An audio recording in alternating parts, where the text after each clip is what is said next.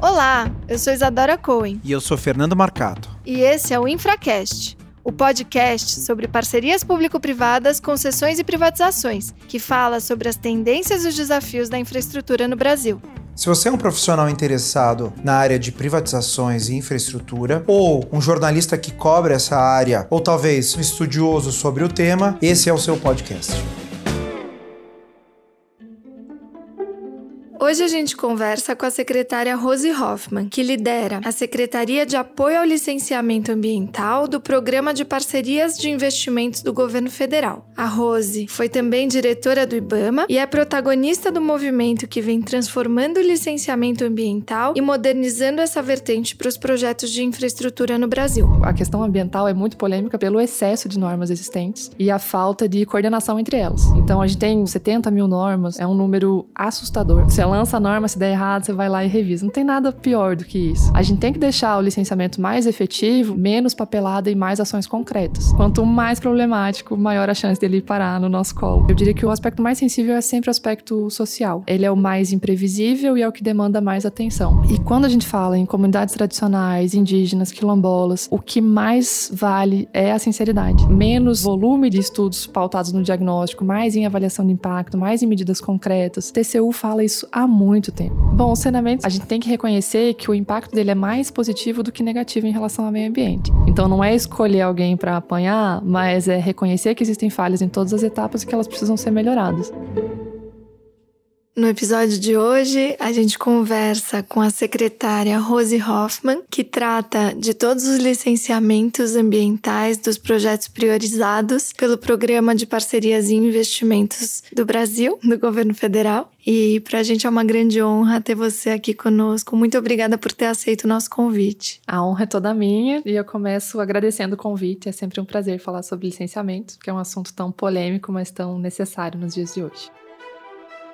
Rose, nós estávamos conversando um pouco antes de começar nosso podcast aqui sobre como você tem visto no momento de realização do licenciamento, parece haver um conjunto de demandas que muitas vezes vão além do propriamente do licenciamento ambiental. Você nos contava um pouco do licenciamento ambiental ser utilizado também como uma forma de implementar políticas públicas, ou seja, ainda que essas políticas públicas sejam indispensáveis, talvez o licenciamento ambiental não seja o local para se fazer essas políticas. Você pode nos contar um pouquinho dessa tensão? Sim, a questão é justamente essa. Embora o licenciamento ambiental seja frequentemente criticado, hoje ele é o instrumento mais forte da política nacional do meio ambiente. Eu diria que ele é a esperança de resolver todos os problemas. E há uma dificuldade muito grande em estabelecer qual é o limite, qual é o escopo do licenciamento. Então, quando há projetos de infraestrutura ou outros grandes projetos a serem implantados em áreas com política social deficitária, essas demandas recaem no licenciamento. É como se fosse o espaço que a população encontra para colocar as suas necessidades. Há uma dificuldade ainda maior, eu diria, quando são obras públicas, porque aí é ainda mais difícil diferenciar como é que o governo é responsável por fazer uma obra de infraestrutura, mas não vai se responsabilizar naquele momento por determinada medida social. Então há um esforço hoje muito grande de tentar balizar qual é o escopo do licenciamento, que trata de projetos e não de políticas públicas, mas não deixar que essas políticas públicas fiquem abandonadas. Então provocar todos aqueles órgãos que são responsáveis por cada uma delas para que cumpram também o seu dever.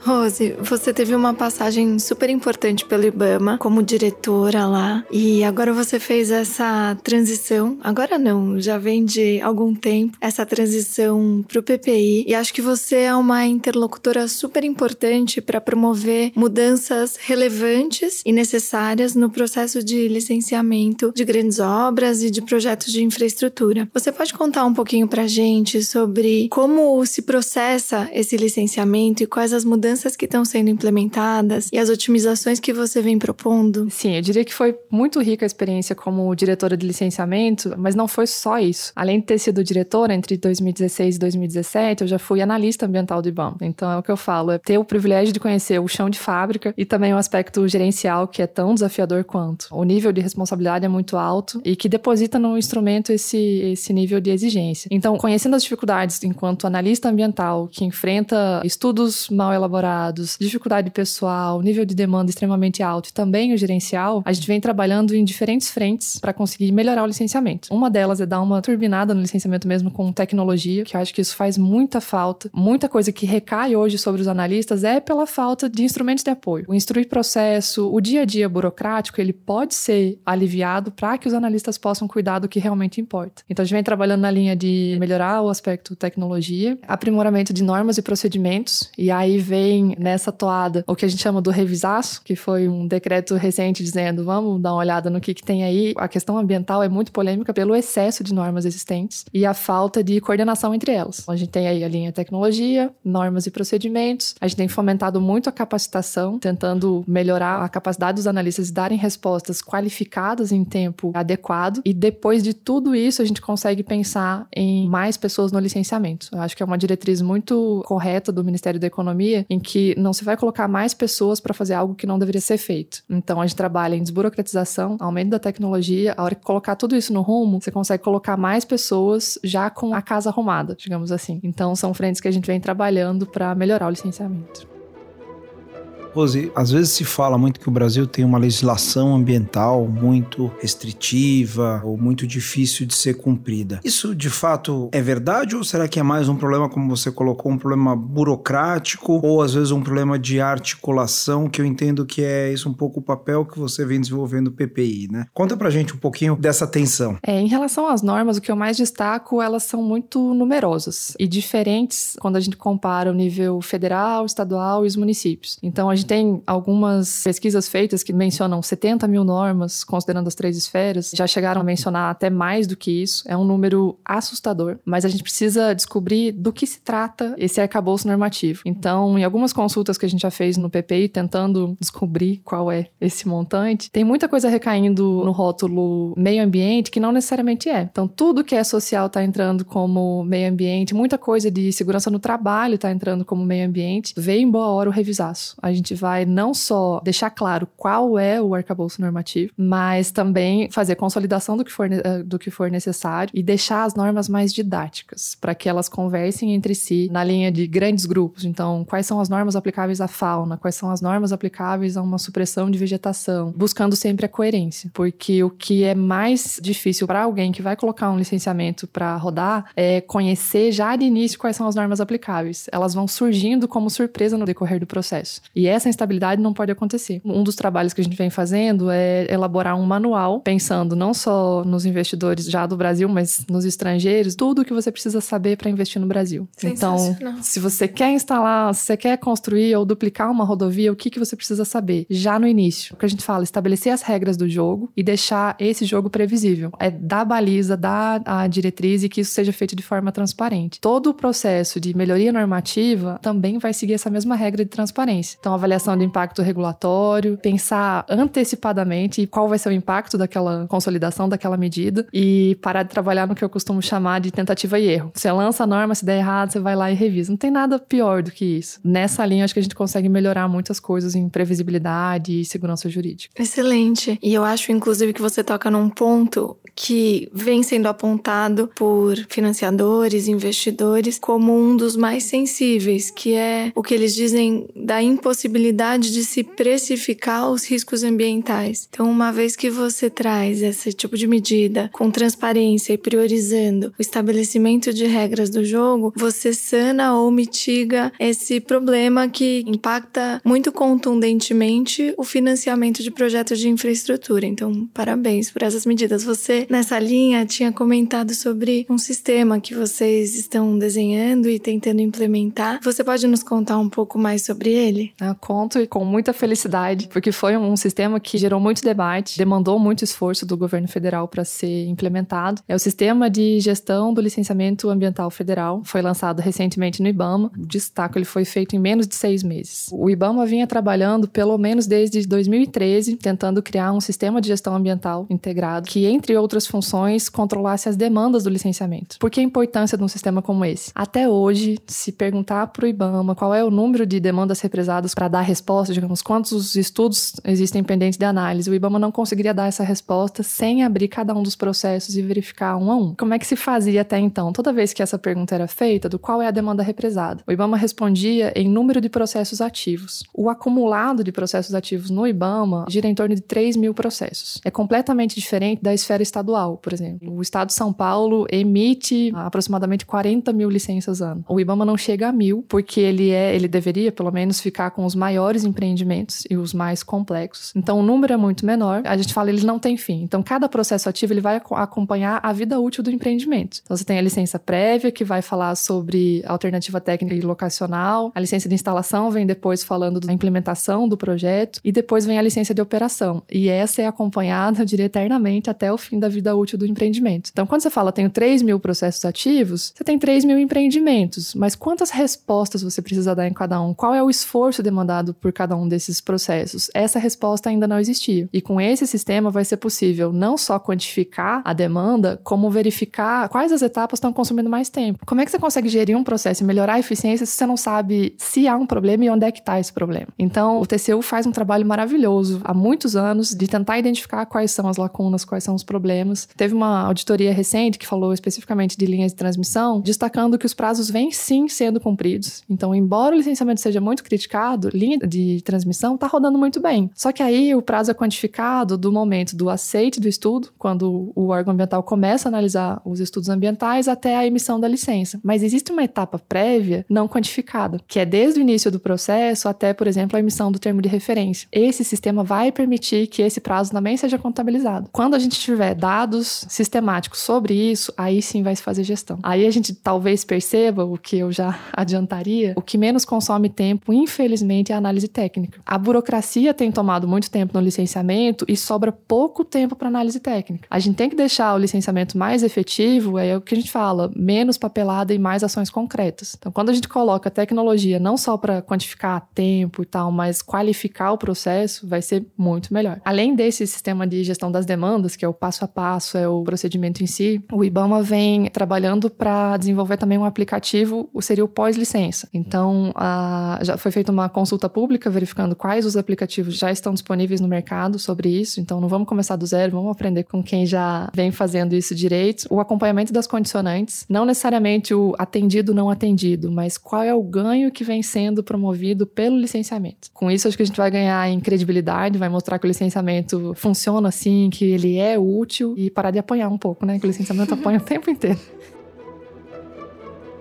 E, Rose, uma das características que muitas vezes é trazida em contratos de concessão e PPP como uma vantagem é que o licenciamento pode ser atribuído ao privado. Quando isso, em especial na lei de PPPs, foi fortalecido, então todo mundo diz: ah, que bom, porque o privado tem mais condição de fazer e tal. Mas ao longo do tempo foi se percebendo que, dependendo da complexidade, não fazia sentido atribuir essa responsabilidade para o privado, porque o governo, até pela sua capacidade de interlocução intragovernamental, tem maiores condições de, de fazer esse licenciamento. Como que isso tem sido pensado dentro do PPI e como é esse seu papel de articuladora entre os diversos órgãos? Ou seja, o PPI tem optado por trazer o licenciamento antes ou tem deixado isso ainda com o privado? Nesse quesito, eu diria que cada caso é um caso. A alocação de riscos no contrato é um aspecto muito importante de qualquer PPP, qualquer concessão. E nas questões ambientais, depende, eu diria, do apetite ao risco, daquilo que a gente conversou, o que, que é de política política pública que acaba recaindo no licenciamento. Quanto mais polêmico o projeto, eu diria melhor é que o poder público promova o licenciamento e não repasse essa instabilidade para o privado. O que não pode acontecer, se a gente está buscando segurança jurídica e previsibilidade, é conceder um empreendimento inviável. Então, quando existe essa perspectiva de uma negativa de licença, quanto maior esse risco, maior seria a tendência do poder público assumir o licenciamento, ainda que seja só nas primeiras fases. Então, nesses mais instáveis, eu diria, o poder público se compromete até a licença prévia, que é essa questão da alternativa técnica locacional, e depois o detalhamento até para que o empreendedor possa dar a sua cara ao projeto, licença de instalação pode passar para o privado. Mas cada caso é um caso. Para tomar essa decisão, a gente verifica o quê? Quais são os componentes ambientais, os atributos ambientais daquela área de influência que vão gerar incertezas no processo. E aí se toma a decisão. Eu sou muito defensora da discricionariedade do gestor nesse ponto para decidir de acordo com o cenário de cada um dos empreendimentos e você está à frente do licenciamento de uma série de projetos que foram priorizados no âmbito do PPI. Você tinha mencionado o linhão de transmissão, mas também a BR 319, Ferrogrão, a Norte Sul e outras tantas. E eu queria saber quais são os seus principais desafios à frente desses licenciamentos que são por si só super complexos e eu sei que isso fica sob sua atribuição também lidar com populações quilombolas, populações ribeirinhas, indígenas indígenas, enfim, reassentamentos, desocupações e outros tantos desafios, seja uma tarefa árdua e para quem de fato arregaça as mangas e, enfim, faz acontecer. Conta um pouquinho pra gente como que é e quais os principais desafios. Não, de fato, o desafio é gigantesco, mas a graça do negócio é justamente essa. Para quem gosta de encrenca, para quem gosta de desafio, o lugar é o licenciamento. Uma das características principais, eu diria, do licenciamento é a gestão de conflitos. São interesses conflituosos atuando sobre uma mesma área de influência. A probabilidade de um projeto entrar na carteira do PPI é diretamente proporcional à sua complexidade. Então, quanto mais problemático, maior a chance dele parar no nosso colo. As primeiras qualificações que foram feitas, a gente tem chamado os processos de processos emblemáticos. A BR 319 que foi mencionada, é um licenciamento que já tramita há mais de 10 anos só no IBAMA. Antes disso, ele já chegou a tramitar também no órgão estadual. Linha de transmissão Manaus-Boa Vista é extremamente polêmica porque atravessa uma terra indígena. E são indígenas de recente contato, é uma situação muito delicada que precisa de uma atenção especial do governo federal. Outros tantos, eu diria que o aspecto mais sensível é sempre o aspecto social. Ele é o mais imprevisível e é o que demanda mais atenção. Tem sido uma experiência muito rica, muito fantástica. A gente derruba rótulos que é colocado muitas vezes como problema, o que emperra o licenciamento, na gestão de conflitos a gente percebe que não necessariamente. Então, indígenas têm levado uma culpa que não é deles em vários casos, e o diálogo franco e sincero serve para isso. É muito gratificante nesse processo de diálogo ouvir todas as comunidades que nesse governo eles têm tido espaço, de fato, um espaço concreto para falar. E uma experiência que acho que merece ser registrada, que é o caso de uma consulta conjunta que a gente tem feito da BR 242 e da Ferrovia FICO, a Ferrovia de Integração Integração Centro-Oeste, que os próprios indígenas nos procuraram, os povos do Xingu, querendo fazer uma consulta conjunta. Tudo que se busca no licenciamento ambiental é uma análise mais integrada possível. Então, quando você tem dois empreendimentos impactando ou prestes a impactar a mesma região, o ideal é que eles sejam avaliados conjuntamente. Essa proposta partiu deles. Então, foi na linha do, em vez de me perturbar duas vezes, vamos conversar ao mesmo tempo. Foi fantástico. O nível de maturidade que eles têm para debater esse assunto também é surpreendente. E aí eu digo, a gente quebra rótulos, a gente tem uma conversa franca e sincera. E quando a gente fala em comunidades tradicionais, indígenas, quilombolas, o que mais vale é a sinceridade. Então a gente tem desenvolvido um nível de confiança tão bom que não tem como dar errado. É conversar francamente sobre os impactos, não é esconder, é colocar na mesa, os impactos são esses, como é que a gente consegue gerenciar e conduzir o processo de licenciamento de uma forma mais efetiva, eu diria. Porque é muito criticado no processo de licenciamento a insuficiência da audiência pública como instrumento de envolver quaisquer que sejam as comunidades. E eu diria que o problema não é o instrumento em si, mas é a postura ao ouvir. Se a gente ouve de fato e presta atenção no que as pessoas estão falando, a gente abre portas. Aí que eu reforço, é extremamente gratificante. Tem sido um aprendizado fantástico. E eu tenho certeza que nesse período de governo a gente vai conseguir avançar muito com justiça social, com participação e com desenvolvimento da infraestrutura. E como tem sido o relacionamento com os órgãos de controle, especialmente o Ministério Público e, em alguma medida, o Tribunal de Contas também? Como que esses dois principais órgãos de controle interagem com o PPI e como fazer justamente para, por vezes, trazer esses órgãos de controle para perto para que eles entendam o que está sendo feito? Bom, primeiro em relação ao Tribunal de Contas. Sou fã número um há muito tempo. Porque eu falo, sou defensora do licenciamento, tentando melhorá-lo, mas também criticando muito, há muito tempo. Quando a gente perde na força da argumentação, o TCU vem como aquela luz que fala assim: ó, oh, não sou eu que estou falando, é o TCU.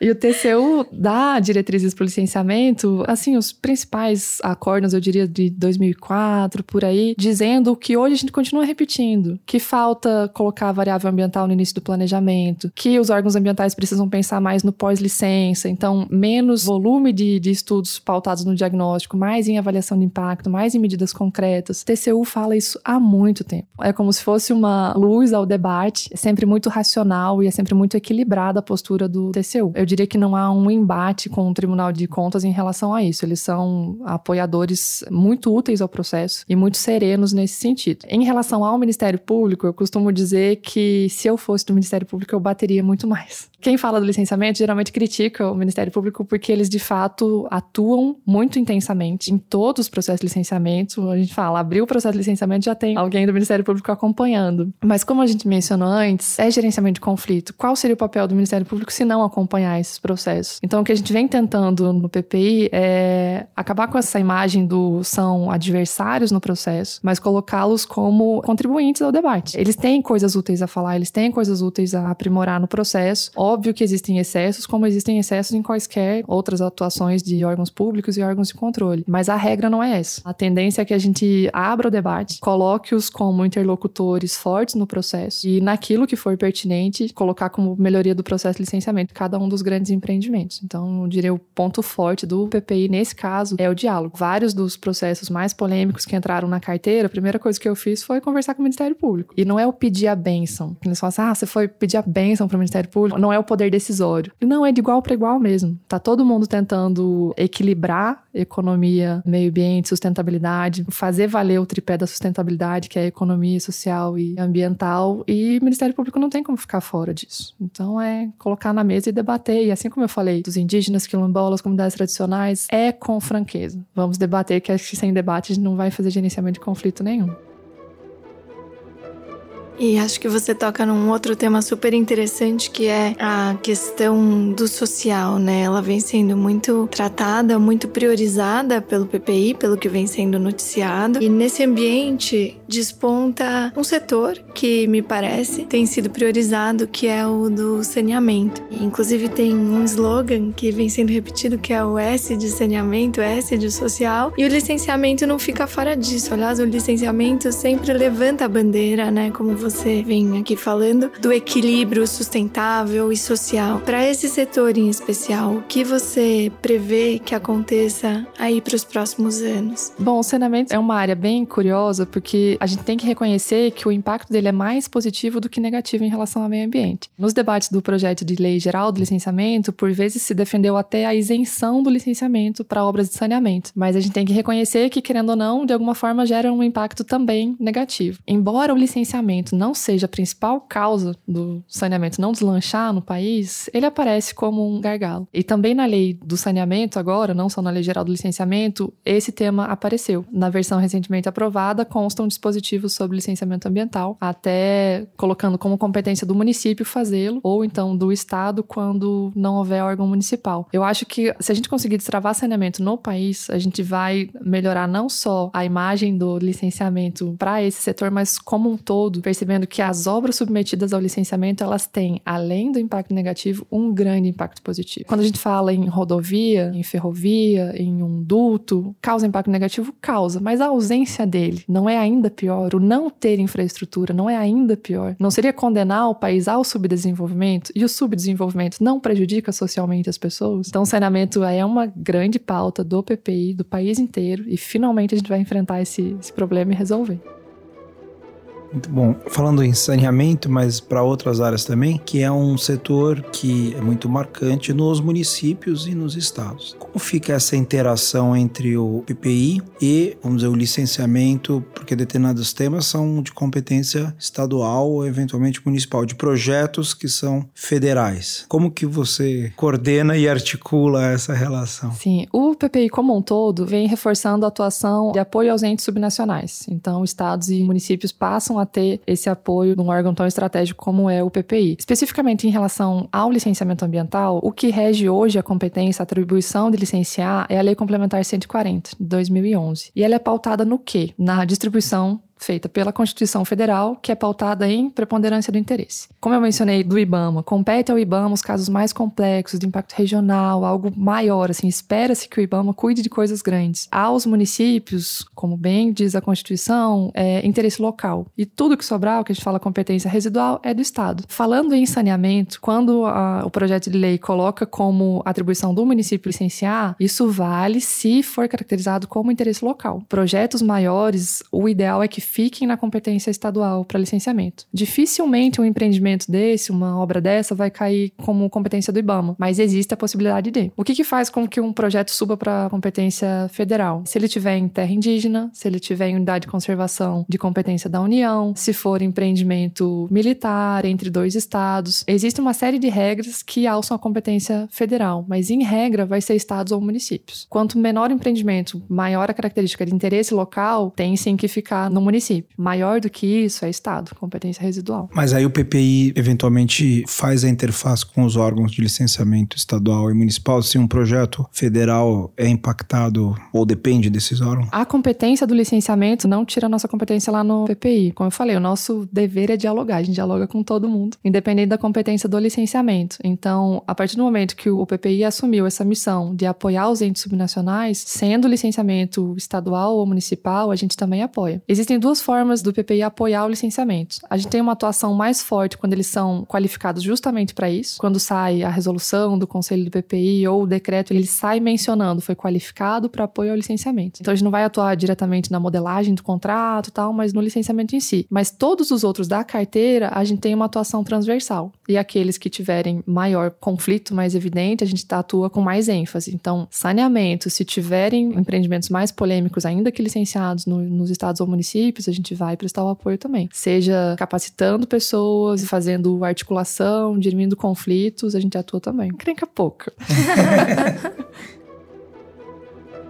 E Rose, para finalizar aqui a nossa entrevista, que está sendo tão bacana, eu queria te perguntar, com a sua experiência, que já vem de longo prazo, o que, que você observou no passado e olhando para o futuro, o que, que você acha que nesses próximos 3, 4, 10 anos vão ser otimizados, melhorados e o que vai ficar de legado dessa atual gestão para esse ambiente de licenciamento e que vai deslanchar e melhorar o desenvolvimento de projetos de infraestrutura? Parcerias e concessões, olhando daqui para frente? Uma dificuldade que a gente enfrentou por muito tempo, tentando promover desenvolvimento sustentável, é a postura defensiva de quem trabalha com o meio ambiente. Como é uma área muito atacada, muito criticada, colocada como empecilho ao desenvolvimento, é uma área que se defende com burocracia. Num contexto tão polêmico como o atual, que ambientalistas se veem fragilizados, a gente tem mostrado que na prática tem como fazer. Antes o, a área ambiental era vista como opositora e hoje a gente coloca em pé de igualdade o Ministério do Meio Ambiente conversando com o Ministério da Infraestrutura, conversando com o Ministério de Minas e Energia como uma equipe. Essa sensação de time não tem preço. Não são posturas antagônicas, são posturas colaborativas. A gente vai quebrar o pau no meio do caminho, a gente vai debater. É polêmico, mas é no sentido do fazer funcionar. Então, a abertura que eu sinto hoje para debater meio ambiente com quem é considerado desenvolvimentista, eu nunca vi igual. Trabalhando já há mais de 10 anos nessa área, essa janela de oportunidade que a gente tem precisa ser aproveitada. Como eu venho falando, não pode ser só nesse governo. A gente precisa fazer com que as medidas perdurem no tempo, que elas sejam duradouras. Todo esse aprendizado, a ideia é que seja consolidado em normas e procedimentos, manuais de boas práticas, para que isso deixe um legado. Como eu falei, turbinar o licenciamento com tecnologia, isso também vai ficar. Não tem como perder isso. A gente não pode uh, pensar no curto prazo. Meio ambiente é longo prazo. Você planta uma árvore árvore hoje, você vai ver os resultados dela daqui a muito tempo. A gente deixou aquele viés imediatista, até porque não é uma ânsia por permanecer no poder, é uma ânsia por deixar resultados. O viés mudou e esse viés é maravilhoso, é do procurar resultados por si só e não pela fama que isso gera. O processo colaborativo não tem preço e enquanto estiver funcionando, a gente vai estar aí trabalhando para fazer o licenciamento funcionar.